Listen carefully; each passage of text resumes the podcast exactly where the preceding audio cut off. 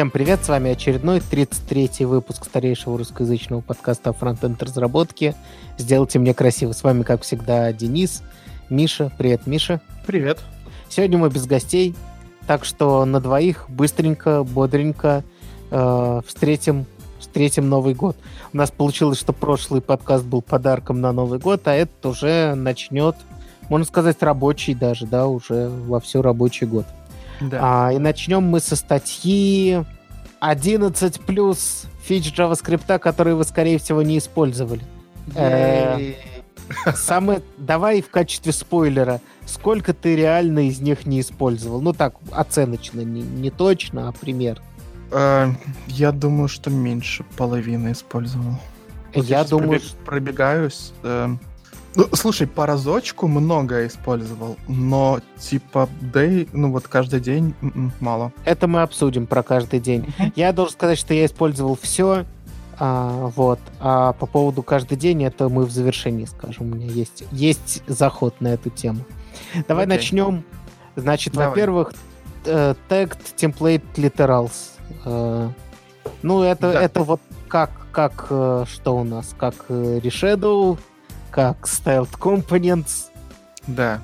Как, э, помнишь, этот язык, э, библиотечка, которая позволяла свои языки делать, uh-huh, uh-huh. потом их так темплейтом обрабатывать. В общем, э, вещь, честно говоря, полезная, но мне кажется, ее все используют просто постоянно, если какое-то CSS NGS решение. И вообще много вообще. чего на ней уже сделано. Вообще не использую. То есть э, вызов, э, да, из библиотечных всяких штук я использую. Ну, значит, ты используешь. Чтобы, ну, так, чтобы написать свой. Ну, еще скажи, что ты импорт не используешь, потому что импорт. это всего лишь ты что-то там... Нет, импорт, конечно... Или скажи, что ты классы не используешь только потому, что ты пишешь э, extends React компонент иногда. Но ты же пишешь, значит, используешь. Ну, ладно. Нет, ну, extends это все-таки класс, вот. Я ну, говорю, хорошо, класс, ладно. ты классы сам не пишешь, потому что нафиг они тебе сдались. Но поскольку в реакте без них некоторые вещи не сделаешь, то ты их используешь постоянно. Ну, с другой стороны, CSS NGS я тоже не использую. Ну, не знаю. В общем, даже ну, вызовы ладно, использую я, редко, я а эту штуку никогда не писал руками. Я, я несколько раз писал для кастомной обработки цен и все такое. Ну, в общем, нормальная тема, ничего такого. Окей. Так, Хо... А, я, кстати, понял, что большинство этих вещей я использовал, потому что всяким гольфингом занимался. Не счетово. Счетово, счетово. Вот, и запятая — это прям кассовая тема для гольфинга, потому что позволяет э, тебе вернуть еще последний. То есть ты можешь очень коротко записать э, предвычисление и одновременно возврат значения. Ну, то есть это прям э, must-have во всех гольф-решениях. Короче, экономите фигур... Нет. фигурные скобки. Экономишь. Чтоб... Да там много чего экономишь. Там приравнивание ну, вот... лишь не экономишь. Ну да. Вот эта вот штука про лямбды, можно вместо того, чтобы тело функции открывать, просто э, стрелочную обычную использовать и через запятую писать вообще все, что хочешь. Ну да, но не надо так делать. Пишите более понятно. Да. Это полная фигня. Но, кстати, вот в форе часто используется через запятую несколько объявлений. Э, иногда используется, но мы же с тобой фора не пишем, правда? Не пишем. А, вот. Дальше with. Мне, кстати... Ключевое слово, да, with. Мне нравится with, но, конечно, по, по своей используемости это довольно забавно и очень редко используемая фигня.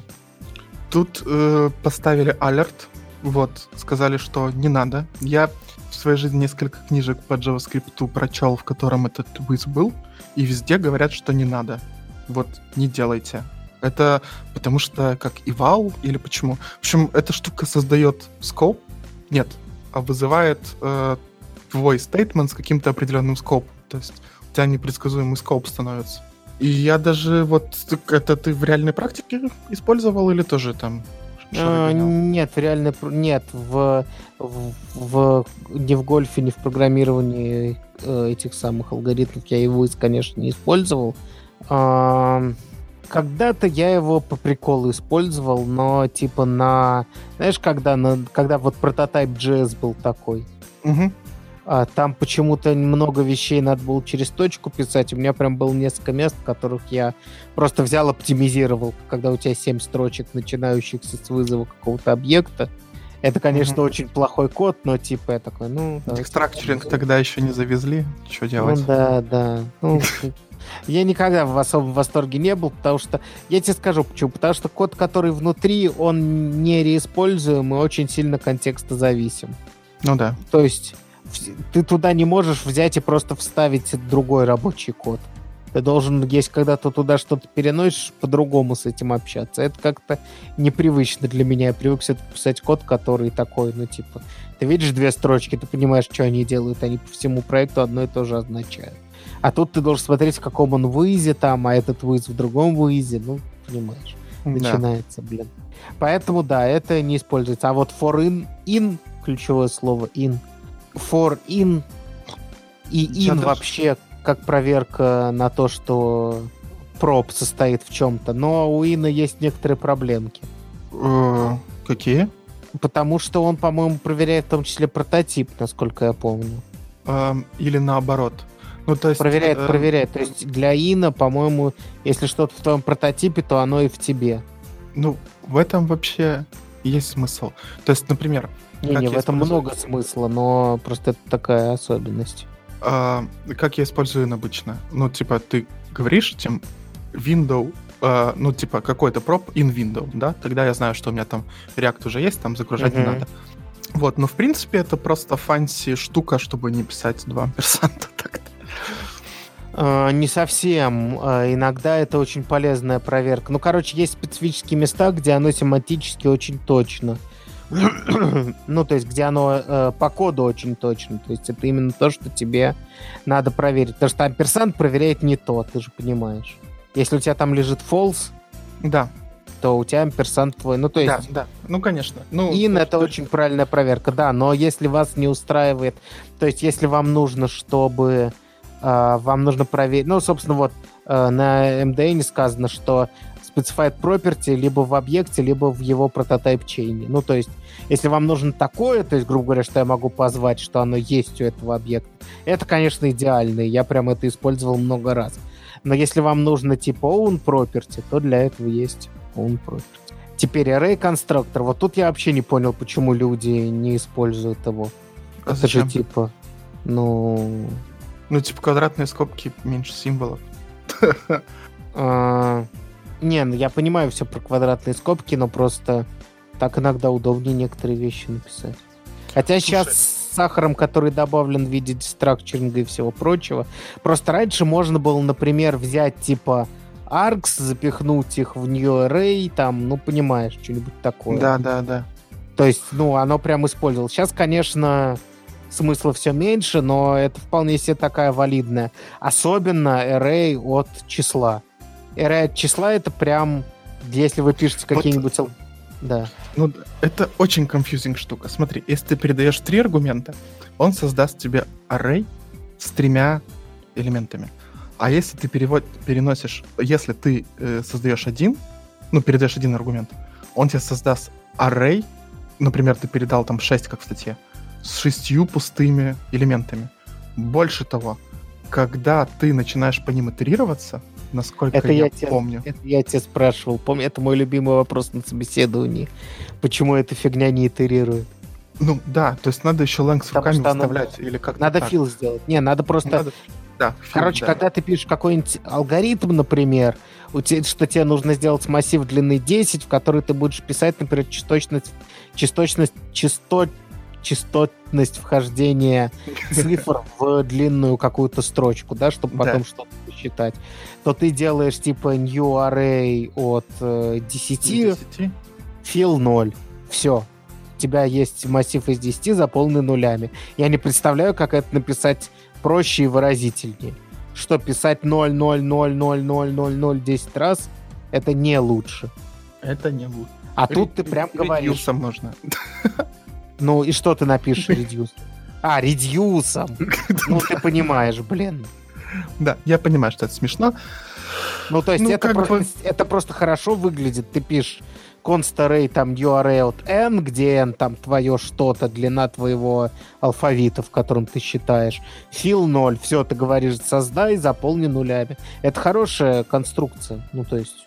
Я не против, но сам факт, что один аргумент, ну, то есть лучше, конечно, сделать... ведут себя совершенно ну, да, по-разному. Я... Лучше сделать, конечно, компрехеншены, как в питоне. То есть да, две точки. Что массивчик, и типа угу. там for что-то, in что-то, и range что-то там, вбей что-то. Это сразу снимает миллион всего, и лишние редюсы, и все убирает. И лишние да. мапы убирает. Тогда ты сразу можешь это сделать в объявлении массива. Но, короче, для некоторых вещей это прям полезная вещь. Я отказываюсь считать, что это э, фигня. Вот. Так, Function Constructor. Ну, надо сказать, я несколько раз в своей жизни использовал, чем не горжусь. Э, function Constructor — это когда вы пишете new function и передаете, соответственно, аргументы и тело функции. Да. По сути, это то, что вы и так пишете. Э, ну, вы же пишете строчку, давайте не обманывать друг друга. Ну, то есть, то, что это подсвечивается как код, это не означает, что вы написали не текст. Ну, понимаешь? Да. Вот, ну, поэтому... В общем, это такой более чистый ивал, как пишут в книжках. Зачем бы это нужно было? Ну, иногда для некоторых... Э, короче, вообще не нужно в нормальной разработке. Но иногда, когда ты делаешь какую-нибудь фигню типа счетчиков, низкоуровневой работы со скриптами, при подзагрузку своих каких-нибудь скриптов по какому-нибудь условию, это прям вовсю используется. Если ты посмотришь в код, в код любого там счетчика, я уверен, там будет что-то типа такой конструкции где-нибудь. Угу. Вот. вот. Подгрузить там, положить новый код куда-нибудь, переключиться на новую функцию, ну такое прям. То есть это очень низкоуровнево и почти не надо писать это часто, но вот. Дальше. Что у нас идет? Дестракчеринг RF. Дестракчеринг RF по... Э, по индексу по индексу? Э, даже знаю, где бы я это применил. Э, хотя я делал немножко иначе. Когда у тебя структура данных это кратеж, тупель, вот, угу. это может быть удобно. То есть э, гоняются они каким-нибудь JSON, и ты знаешь порядок, вот, но при этом э, оно совершенно конкретно затипизировано, и ты знаешь, на какой позиции что хранится. Ну, то есть угу. вектор какой-то, да. Вот, потом так удобно будет разобрать, чем мапать или переводить в объект хорошая штука. Но как-то оно мне в голову не приходило, хотя э, довольно очевидно, что так можно делать. Ну да, да. Я так, по-моему, ни разу в жизни не писал. Это, наверное, единственное, что я не использовал. А так, я, да. я писал как-то иначе. Я через... Э, не знаю как. Ну, в общем, как-то как иначе это тоже делается. Не, подожди, а что значит как-то иначе? Что, что именно? Взять ну, элемент, второй а, элемент, нет, это... типа? А, ну как в... Все, я понял, а, как иначе как в... Боже мой, э, я забыл, в, ре... в редакс-фуках. Ну, ты как ну, да, называешь да. эти переменные, вот, и Да, дистра... или если тебе что-то не нужно, просто запятую ставишь, он так умеет. Ну, то есть... Да. Э, и... Вот так я писал, а вот именно вот так вот я никогда не писал, потому что, по сути, это использование того, что у массива там по этим индексам что-то лежит. Короче, я считаю, это полная фигня. Это просто синтаксический э, прыжок такой. Ну, можно гораздо проще все то же самое написать, и это будет понятно. Угу, угу. Так, э, уменьшать массив, э, просто меняя длину. Я это много раз использовал, потому что реализовывал всякие структуры данных. Вот. Тебе вообще эта идея нравится? Э, нет, потому что нужно очень хорошо понимать, что ты делаешь. Но когда ты сам пишешь, когда ты с этим массивом работаешь, он является у тебя, например, внутренним представлением какого-нибудь твоего кольца или какого-нибудь твоего э, этого самого хэша. Угу. Э, ну, то есть, когда ты сам пишешь хэш, понимаешь, да, реализуешь, да. э, то ты очень хорошо понимаешь, что происходит, тебе просто нет необходимости делать никакие ни пуши, ничего, потому что ты полностью им управляешь, ты его увеличиваешь так же, ты в него не пушишь, а увеличиваешь, например, длину и сдвигаешь все элементы, ну, грубо говоря. Это mm-hmm. плохо, потому что это OAT, но я тебе условно говорю, то есть, когда вот ты полностью под контролем держишь эту фигню, э, то можно, почему нет? Я несколько раз так делал без особого удовольствия, потому что хочется более явных вещей, потому что Ну и плюс ты можешь, получается, только с одной стороны его резать, со второй Да, да, стороны... это хвост способ обрезать, да. Не Но, с другой стороны, почему не обрезать, если тебе нужно... Если все, что тебе нужно, это сейчас сделать его длины К, что ты сделаешь в цикле попы будешь делать или что? Или... Ну, это как ты сл- Слайс? Слайс, сплайс. М-м-м. Мне кажется, это явнее. Вот. И плюс это не мутирует. То есть, э, когда ты делаешь сплайс, у тебя... Так тебе же мутировать надо, в том-то и прикол. Ладно, я думал, ты про функциональное программирование. Не-не, какое функциональное программирование? Тут функциональное программирование не пахнет в таком подходе. Ты прикалываешься, что ли? говорю. Что, Не-не, это чисто вот для того, чтобы, ну вот у тебя есть массив, который ты до байтова знаешь, что там, вот ты полностью им управляешь, ты такой, ну, нужно откинуть два элемента, как я это сделал? А, я придумал, я придумал. Ты взял, например, из буфера тебе нужно взять только э, какую-нибудь метаинформацию. Ты знаешь, что это первые там, там 30 позиций. И не будешь тащить весь, а просто length обрежешь. Да просто например. делаешь array из слайса скорее. Ну, короче, тоже очень искусственно. То есть я говорю, я это использовал, но только без особого удовольствия, только в специфических вещах. Давай дальше. Так, аргументы. Ну. А. Да. Если вы не знали, то в 2013 году можно было аргументы взять по arguments 0, 1 и так далее. Еще там есть прекрасные э, коли и колер, которые в, том, в том же году в книжках запрещали использовать. Говорят, плохая практика. Плохая практика, это правда. Но аргументы, да, но он смешной такой псевдомассив. Вот, чтобы что-то с ним делать, вопросы на собеседованиях про ар- э, array, прототайп, э, Слайс. сла- слайс, кол. Да, array прототайп. Да, жесть. Это уже, можно три точки писать в, Да. там вот, в аргументах, и все будет хорошо. Так, Пропус- пропускать брекеты. вообще, я это часто делал. Ну, одно время, потому что нет разницы. Вообще, как, вообще какая-то разница там есть. То есть он инициализирует, но он как-то по-другому инициализирует. Чуть-чуть. Я не помню, в чем разница, я всегда был плох в, вот в таких тонкостях. Вот, но вот конкретно New Date и там что-то там я писал точно. А, вернемся к этому вскоре. Void оператор. Ну, короче, это чисто обратная совместимость с теми, кто с Джавки пришел, поэтому не понимаю, про что тут говорить вообще. А в чем смысл вообще? Ну, как бы, то есть, void, void оператор, вот что? Он всегда вернет undefined в результате выполнения. Ну, то есть, ты же знаешь, что, типа, если ты написал какое-то выражение, результат выполнения этой строчки — это это выражение. Да, понятно. Но если тебе нужно выполнить строчку, а выражение получить undefined, А то ты можешь использовать оператор void. Ну вот этот вот нужно меня и напрягает. Я не представляю такой ста- В крайнем случае можно там запятую сделать, да, твой любимый оператор. Если хочешь вернуть что-нибудь другое, чем выражение верну. Ладно, странная фигня. Я думал, честно говоря, что это тайп-скриптовая какая-то штука. Когда типизируешь функцию, она ничего не возвращает, надо будет писать. А, окей. Я, честно говоря, действительно слабо, слабо понимаю. А, не... Ну-ка, интересно. Ну-ка, дай-ка я сейчас прочитаю в МДН этот кусочек. Не текущие эру функ... стрелочные функции. Не текущие стрелочные функции. Что, типа, если ты в OneClick записываешь результат выполнения, типа, делаешь что-то, а, Ага. Окей. ты дошел окей. на МДН, да? Да, я понял. Э, Видимо, фишка вот в чем. Но это, кстати, уже ну, не проблема сегодняшнего дня, насколько я понимаю. Что да, у тебя есть объект, которого есть ссылка на, э, например, он клик, и он Мгм. вызывает что-то еще. Вот в этом что-то еще а, могут быть ссылки э, на то, что на то, что не очистит garbage коллектор. То есть, грубо говоря, там могут быть какие-то ссылки на куски дома или еще на что-то. Вот обычно, если э, дом удаляется, его garbage коллектор съест. Но если на него есть ссылка, которая может дойти до window, то не съест. И, видимо, когда ты пишешь void, э, у тебя не протекает этот кусок в... Ты гарантируешь, что даже если он вдруг что-то вернет, оно у тебя нигде не застрянет, потому что тут только undefined. То есть это чисто выполнение и все. Да, окей, Окей. хорош, хороший поинт, буду знать. Так, function property. О, это, кстати, э, тема, с помощью которой э, Статические... статические методы, собственно, да вообще много чего делали с помощью этого. Это прям распространенная вещь была в дикие времена до классов. А, Да. Ну, типа, это вот способ сделать публичный какой-то... Ведь функция же, ну, что, функции, функция... Функция это объект.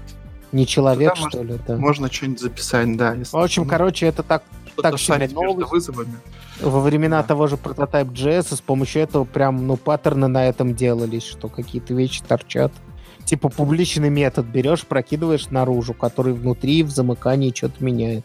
Мгм, мгм. Ну, то есть это же прям, типа, публичный метод, и все. Вот так вот он писался тогда. Статья вообще из 2013 года, и следующий пункт номер 13, тоже из 2013 года, что наследование можно делать через э, property прото. Ну да, но это неинтересно никогда Спойлер, было. нельзя делать. Не лезьте туда руками никогда. Так, унарные операторы плюс и минус. Ну, вообще они полезны, особенно минус. Э, унарный минус просто делает минус из того, что число, и делает нан из того, что не число. А, нет, особенно плюс, да, простите, я говорил про плюс. То есть плюс это быстрый способ сделать э, число. Да, тоже в гольфе используйте эту Гольф, фигню. да, постоянно используется везде во все концы. Вместо э, длинного парсинта или э, этого самого инта или чего-нибудь еще. Вот. Ну, или О. нам, на- number конструктора. Да, или намбера. Ну, короче. Так, ст- степень. А мы об этом говорили. Это довольно свежая штука. Я помню, когда она появлялась, мы про это выпуск делали. Можно поставить две звездочки, и оно возведет в степень. Почему не Но- домик, кстати? Потому обычно. с чем-то конфликтует же вроде домик, нет? Может. Ну, в других языках вроде домик, да? А вот в некоторых две звездочки. Ну, короче, это обычное такое решение, ничего нового. То есть, короче, из всего этого я не пользовался только бессмысленным дистракчерингом. Остальное за счет олдскульности вполне использовалось. Конечно, современ... Теперь давай поговорим про то, что из этого стоит вообще писать в своем проекте. Из всего этого только литералы, наверное, да, которые... Почему? Потому что в проекте вот даже запятая, если уместно, все равно ее не стоит писать. Напиши две строчки. Потому что в проекте все Ну, должно быть едино- единообразно. Твой Только код должен быть таким же, как у Джуниора, таким же, как он прописан в линтере. Ну, то есть, как бы, даже унарные операторы не нужны. Напиши ты длинную, ну, длинный кусочек. Ну да, пусть за тебя Бабель уже делает меньше код. Да, да, да, да. Вот. Все должно быть максимально bulletproof, то есть это все про, про либо edge кейсы, в которых ты хорошо понимаешь, что делаешь, либо про вот программирование алгоритмов и чего-то еще на JavaScript. А в реальном проекте, наверное, ничего, кроме так темплейтов, тут, э, в общем, не должно особо существовать. Ну, кроме в как по договоренности. У нас в шоу-нотках написано 11 э, фич, которые вы, как, наверное, никогда не использовали, и в скобках написано и понятно почему. В общем, Да. не используйте. Ну, почему? Поиспользуйте, просто в проектах вы этого никогда писать не будете. Но в проектах много чего не используют. В проектах, например, не знаю, там, э, что, без тестов тоже писать не стоит. Я же не знаю, что никто без тестов не писал. Ну да. Так, ну что, понеслась дальше? Да, понеслась. У нас есть тема от Пети, которого с нами нет сегодня. Предлагаю проигнорировать, поскольку Пети нет. Да не, давай поговорим. Давай поговорим. Впервые за долгое время мы будем говорить о дизайне. О дизайне. В общем, к сожалению, как э, часто в обсуждениях про дизайн, нужно открывать и смотреть, но мы попробуем что-нибудь рассказать, эм, что, что можно не смотреть про эту тему. Про тренды, Да, тренды которыми десятых, пора расстаться. прошлого, прошлой декады, которые пора, да, отпустить, расстаться и вот. И значит, э, давай сразу по трендам. Давай. Градиенты. Градиенты везде. Картиночка с базом лайтером. В качестве иллюстрации здесь показывают, э, конечно же, Инстаграм, вот, Мгм. который весь такой градиентный. Мой любимый, самый любимый сайт в интернете весь в градиентах. Знаешь, какой? Какой? Ну, CSSX, конечно. Я тоже хотел сказать про CSS. То, что он и они реально любят эту фигню. В общем, нормально. Почему это плохо, э, автор не говорит, но говорит, что его оверюзают. То есть, что э, уже настолько везде используют, что хватит. Наверное, про все так. Вот, что скажешь про градиенты? Они тебе достают? А, Ты знаешь, градиенты очень уместны бывают иногда. Особенно если речь идет про умышленно плоский дизайн, который имитирует 3D. Ну, например, там на плоскую поверхность наносит специально сетку, которая имитирует, например, угол. И да, вот в такой эстетике градиенты хорошо смотрятся, потому что они тоже как бы играют с глубиной, будучи откровенно плоскими. Вот, использовать их везде как вот просто, типа, пусть будет что у нас это без градиента, надо с градиентом. Я тоже смысла не вижу, но иногда они очень выгодно смотрятся. Мне, ну, очень стильно, так тебе скажу. Угу, угу. Вот, поэтому я, в принципе, за. Так, бесконечный скролл. Что ты думаешь про бесконечный скролл? А, у меня нет с ним проблем вообще. То есть а, я читал статью а, про Twitter, что когда они начали использовать бесконечный скролл, у них вовлечение и время проведения в э, приложении увеличилось просто офигеть как. Ну, то есть это паттерн для того, чтобы люди залипали. То есть ты скроллишь, скроллишь и конца... Ну, собственно, единственное, что чуваку не нравится, что от этого люди залипают. Он говорит, надо быть более ответственным. Я не согласен с этой фигней, потому что нужны другие доводы, если ты считаешь, что надо быть более ответственным. Ну, то есть, если говорить про, например, надо быть более, не знаю, там, помогать людям, быть более добрым, это не потому, что надо быть более добрым. Те, на кого действуют, надо быть более добрым, они уже добрые.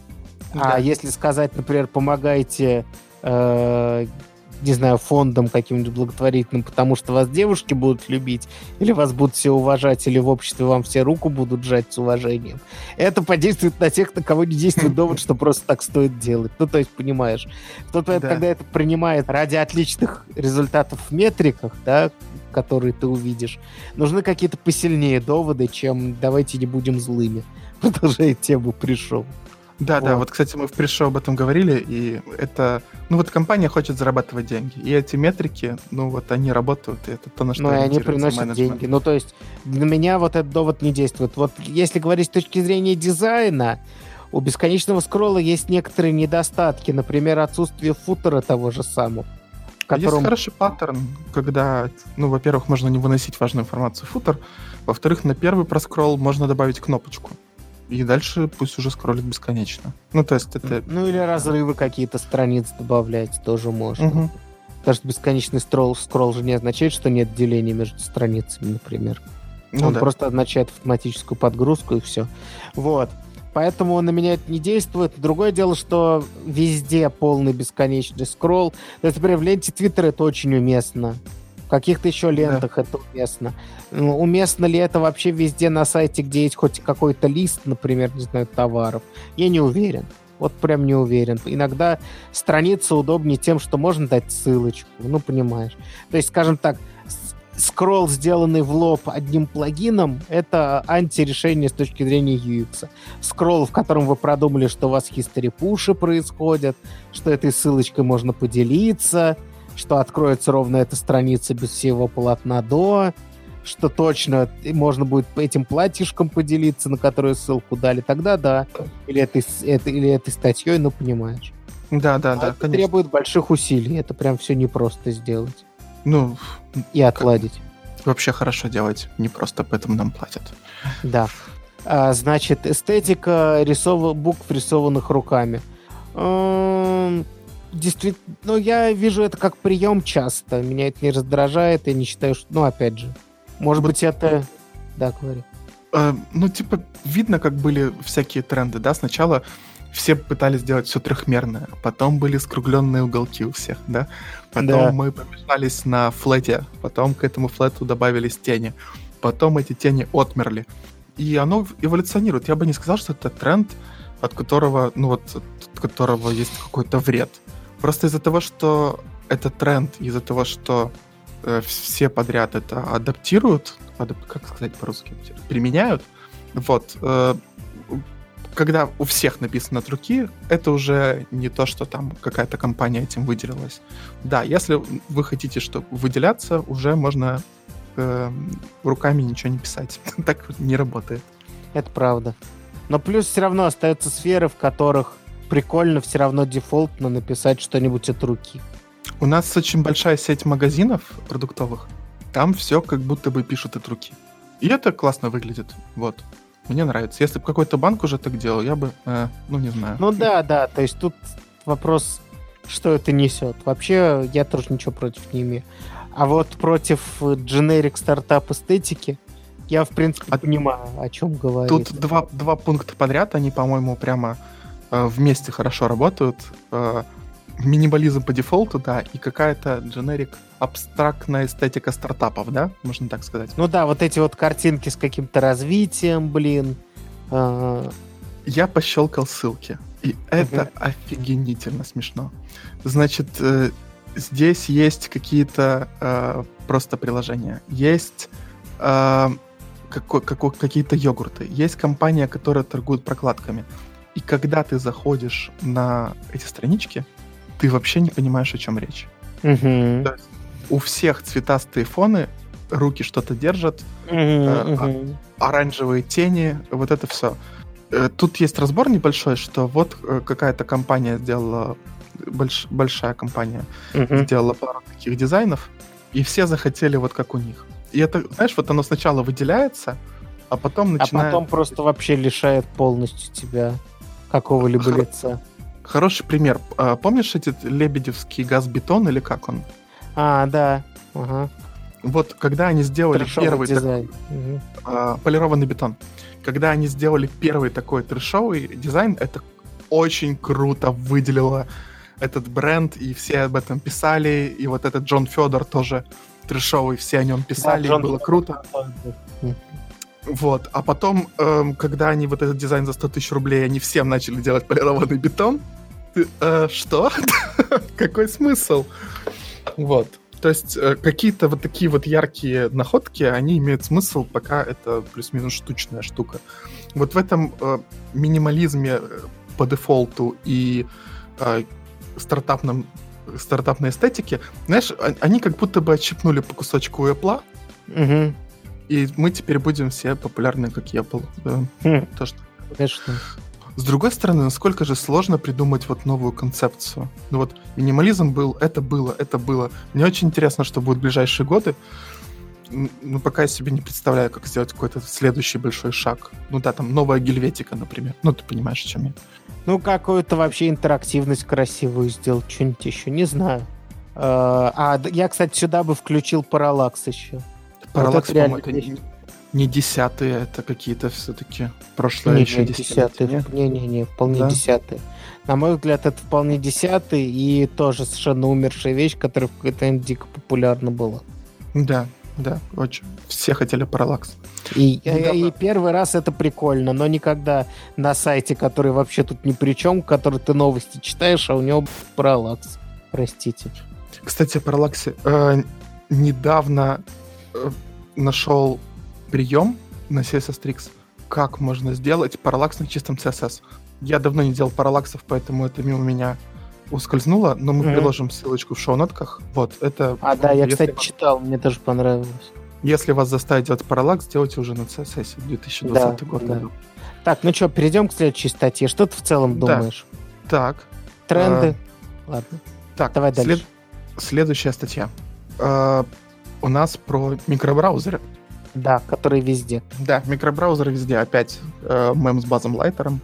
Значит, очень-очень на самом деле понятная и известная штука, но в статье круто расписано, что к чему, как это работает и почему. Ну, там даже есть такой вот поинт интересный, что оптимизация для микробраузеров, она может быть даже важнее, чем оптимизация для Гугла. Давайте это все Это правда. Давай про это поговорим.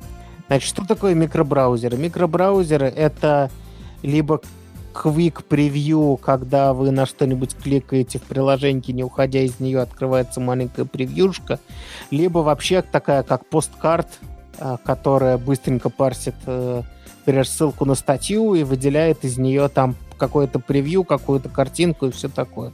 Все так. Э, наверное, самое простые примеры это Facebook, Twitter, Telegram, если кому-то... Telegram, да, тоже постоянно это делает. Значит, э, в статье описывается, что несмотря на то, что это типа браузера, это понятно, что никакой не браузер, там не выполняется никакой не JavaScript, ничего. И подчеркивается необходимость... А, а, ну понятно, почему их не видно в аналитике, потому что их сложно там увидеть. Это, кстати, смешно, да. Так как не выполняется JavaScript, то никакая Google аналитика их не поймает. Вот, но можно попробовать попарсить э, и найти юзер-агент этих микробраузеров у себя в access-логах. Здесь тоже есть проблема, потому что то, что вы видите один заход, совершенно не значит, что был один заход. Некоторые... Да, потому что все эти гады кэшируют эти посткарты свои. Да, если кто-то запостил вас в Инстаграме тысячу раз, вы это увидите один раз. А больше угу. того, в Фейсбуке, Фейсбука вы вообще не увидите, потому что Фейсбук использует тот же микросервис. Да, все так. Так, поэтому нужно видеть по каким-то, типа, по вовлечению. Вот. А действительно, они я тоже считаю, что они ну, очень важны, потому что иногда тебе кидают на что-то ссылку, но если это там не какой-то там близкий друг, который говорит, почитай, ты идешь и читаешь, а где-то типа ссылка, вот типа статья, и ты видишь, если она без длинного описания, например, ссылка или там статья про что-то, и ты видишь, что картинка там непонятная или подтянулась а, картинкой раздутый логотип этого сайта, который почему-то оказался первым вставлен. А в превьюшке какие-то набор слов из шапки этого сайта. Э, причем там дублируются новости-новости, э, расписание-расписание, туда-сюда. Э, там все, все статьи Москвы, туда-сюда. И только перед самыми тремя точками ты видишь первое слово из этой статьи. Да, чтобы нет, увеличить... Я чтобы увеличить свое мужское, достаточно просто. Да, чтобы увеличить свое му. Вот все, что Этого недостаточно даже, чтобы заинтересовать кого-то, кроме коров. Да.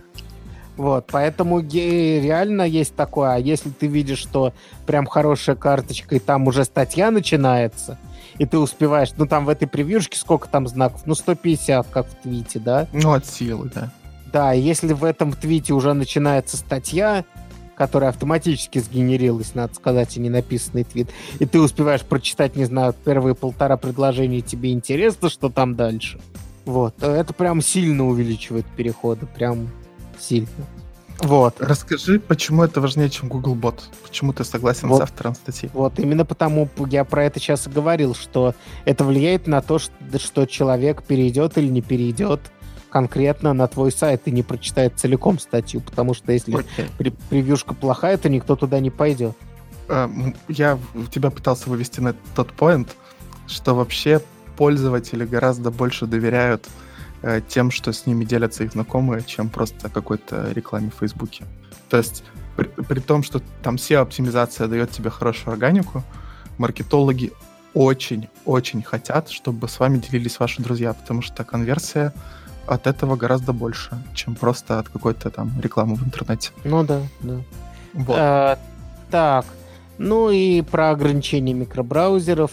Ну, про то, что разметка важна, уже как мы вам намекнули, рассказав, как выглядит плохое, плохое превью, потому что эм, если ты разметкой не даешь понять, где у тебя начинает, собственно, контент, то у тебя будут очень плохие эти превью. Вот. А, ну, в общем, и, да. Э, есть же есть специальные форматы разметки, Open Graph, э, Twitter Cards и еще что-то.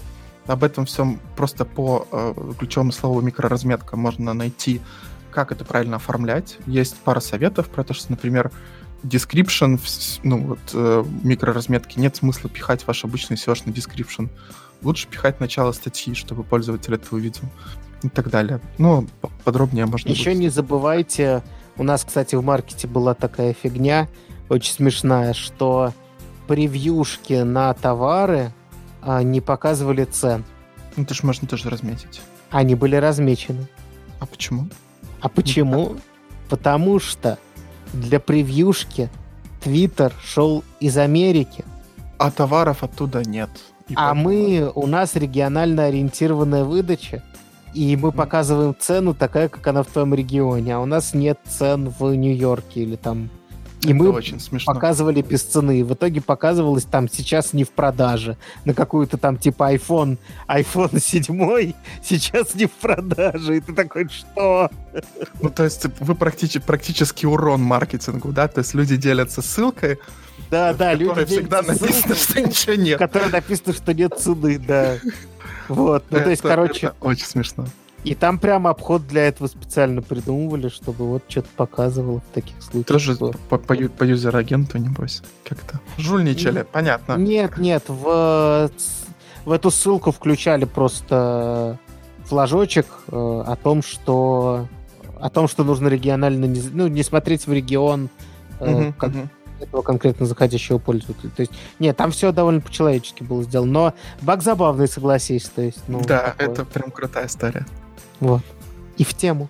Так, ну что, почитайте эту статью, она реально прикольная, потому что если вы хоть как-то зависите от какой-то выдачи или от какого-то шаринга, а сейчас кто, собственно, не зависит, только всякие закрытые B2B системы, э, даже ваш личный бложек зависит, и хорошо бы его проверить на все это. В общем, почитайте, это вещь, которую склонны недооценивать. И давай перейдем к последней теме на сегодня. Давай. Которая более общепрограммистская.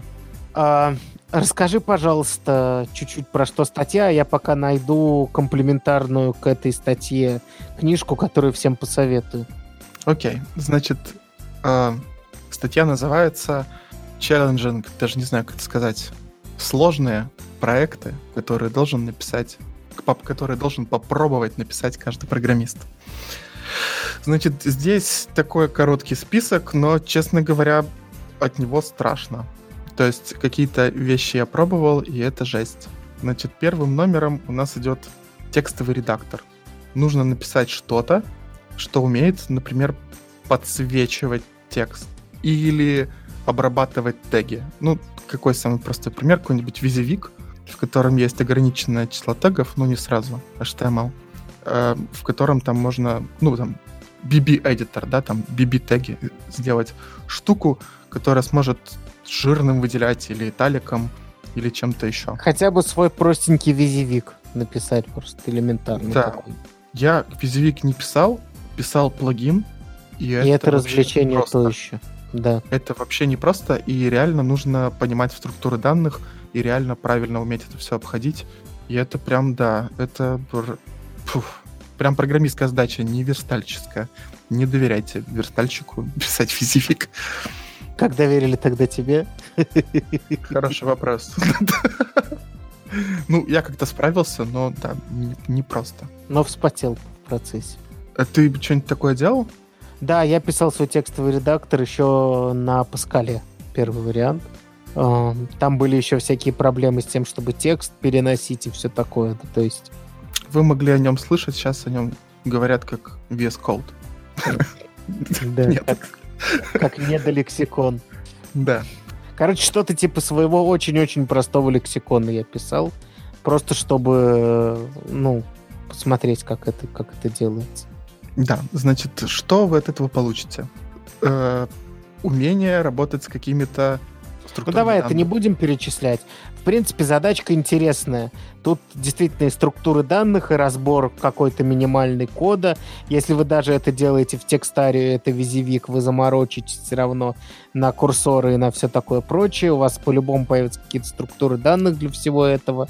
Редо, Редо Анду это тоже интересные концепции. У вас появятся ветки, а, графы вот этих вот изменений, вы по-любому научитесь искать эти ветки, потому что, ну, типа, если ты откатил назад и что-то поменял, то тебе нужно перезаписать все заново. Ну, короче, много mm-hmm. тем, про которые вы вообще не думаете, когда пока не начинаете это реализовывать и не реализовывать не на уровне, ну вот, типа я выделил конкретно этот кусок, начиная с нулевого символа, а, и у меня что-то сработало. А прям вот то, чем хотелось бы пользоваться.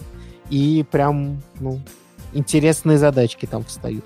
А вторая, вторая, за, вторая задача, которая предлагается для личного развития, чтобы попрограммировать и кое-что понять про себя и этот мир, это какую-нибудь простенькую 2D-игру. Тут предлагаются Space Invader.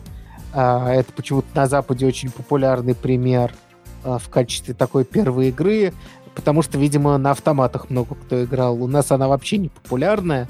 Я бы предложил сделать, например, Тетрис. Да, это русская, русская игра. И чтоб Калинку-малинку играл, как полагается. Титяис, да, чтобы было написано Титяис. Вот. Чтобы R было перевернуто, ясное дело. Вот. И да, ну, калинка-малинка это опционально. Соответственно, в чем прикол написать простенькую 2D-игрушку? Значит, во-первых, вы научитесь рисовать на канвазе или на чем бы то ни было, на экране, в общем, так или иначе. Вы будете работать с инпутом. Э, в случае JavaScript это, конечно, менее интересно, потому что с input ом у нас работать просто, потому что event ы есть. Но вообще в каком-нибудь другом языке это может быть не так просто. То есть через какие-нибудь там прерывания. Но в любом шутере вам реально понадобится, что для JavaScript новая концепция, это некий game loop. То есть у нас loop есть скрытый, но вот именно цикл какой-то игры, потому что, ну, Space Invaders должны опускаться, даже если ты ничего не трогаешь.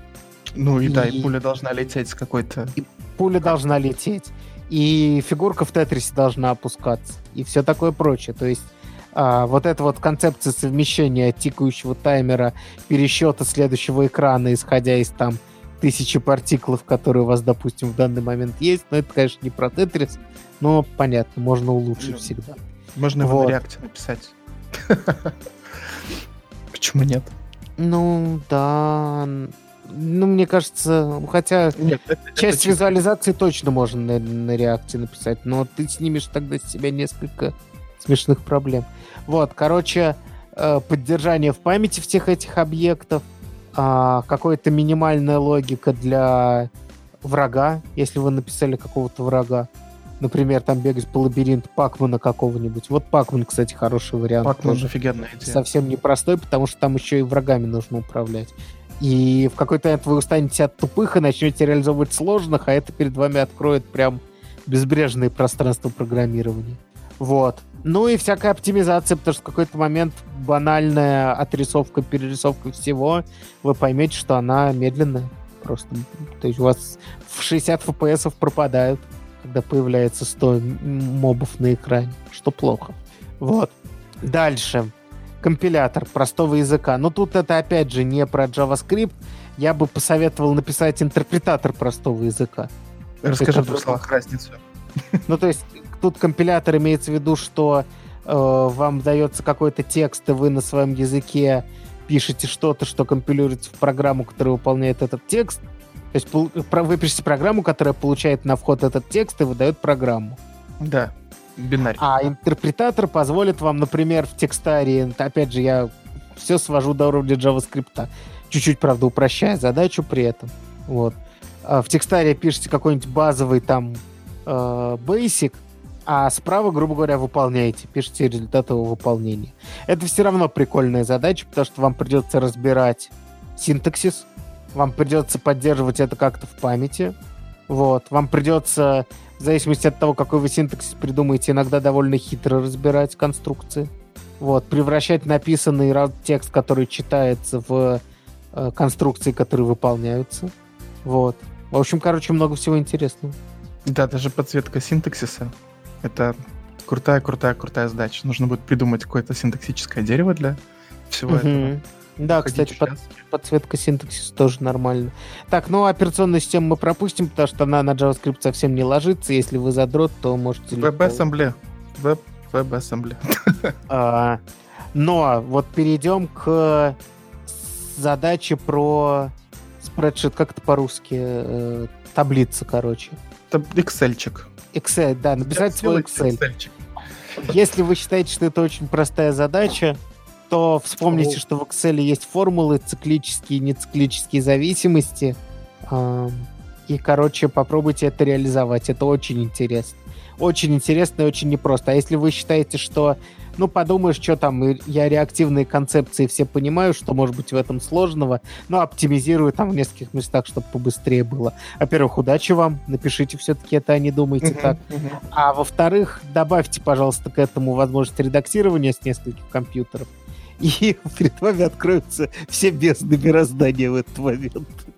Прелесть этой задачи в том, что действительно можно усложнять до бесконечности. Можно начать с того, что просто хранить там какие-нибудь примитивы.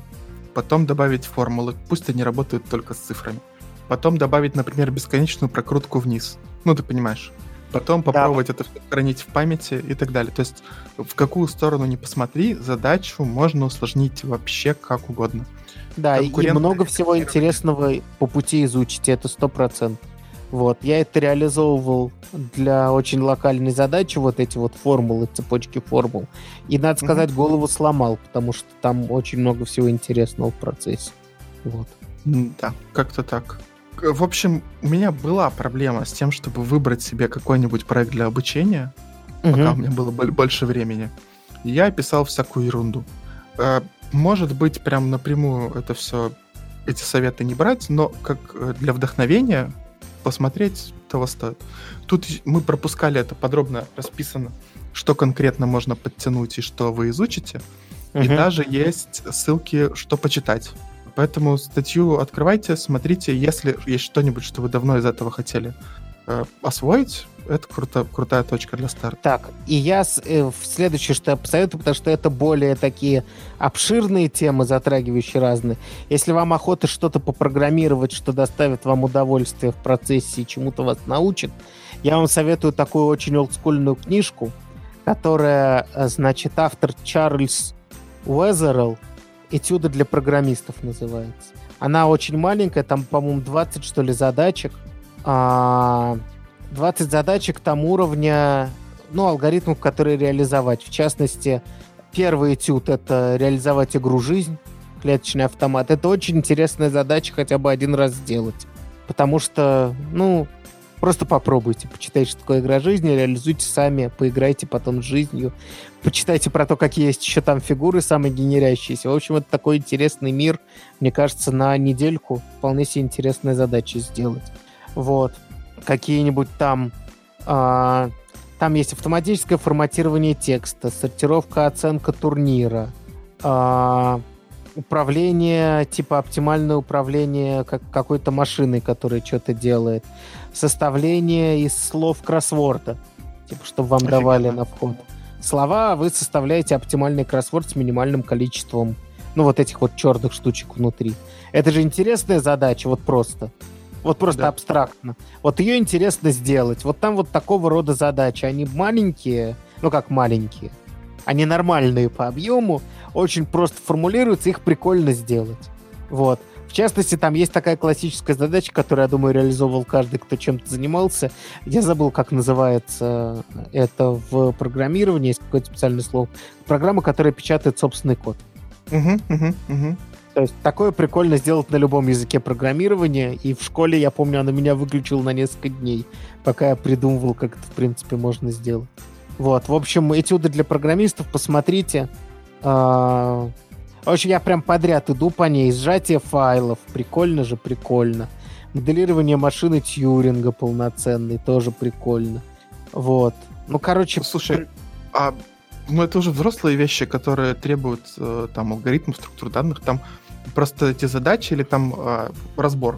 То есть можно, можно там поучиться? А, это просто этюды, это задачи. Угу. Вот, то есть, ну... Дальше сам. Слушай, я не уверен, честно говоря, что дальше сам.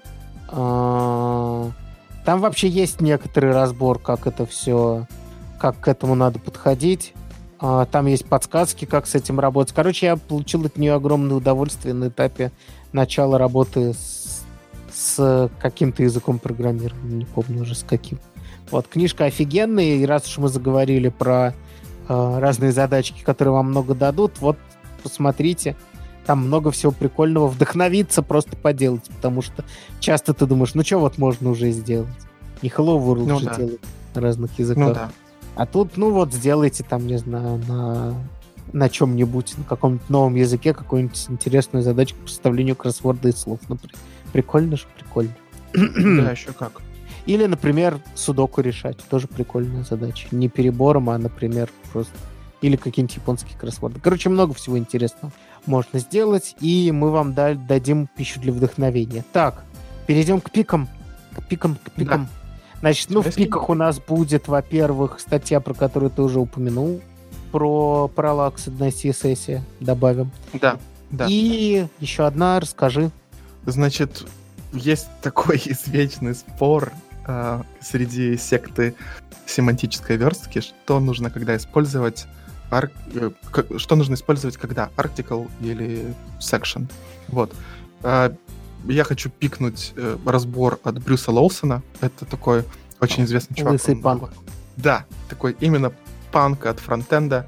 Работал в опере э, и на смешинге написал длиннющий разбор, который мне чуть-чуть вправил мозги. Надеюсь, пригодится. Вот, это, это все от меня. Супер. Ну чё, закругляемся на этом? Да, давай круглиться. Все, спасибо всем, кто дослушал нас э, до этого замечательного момента. Все, пока. Всем пока.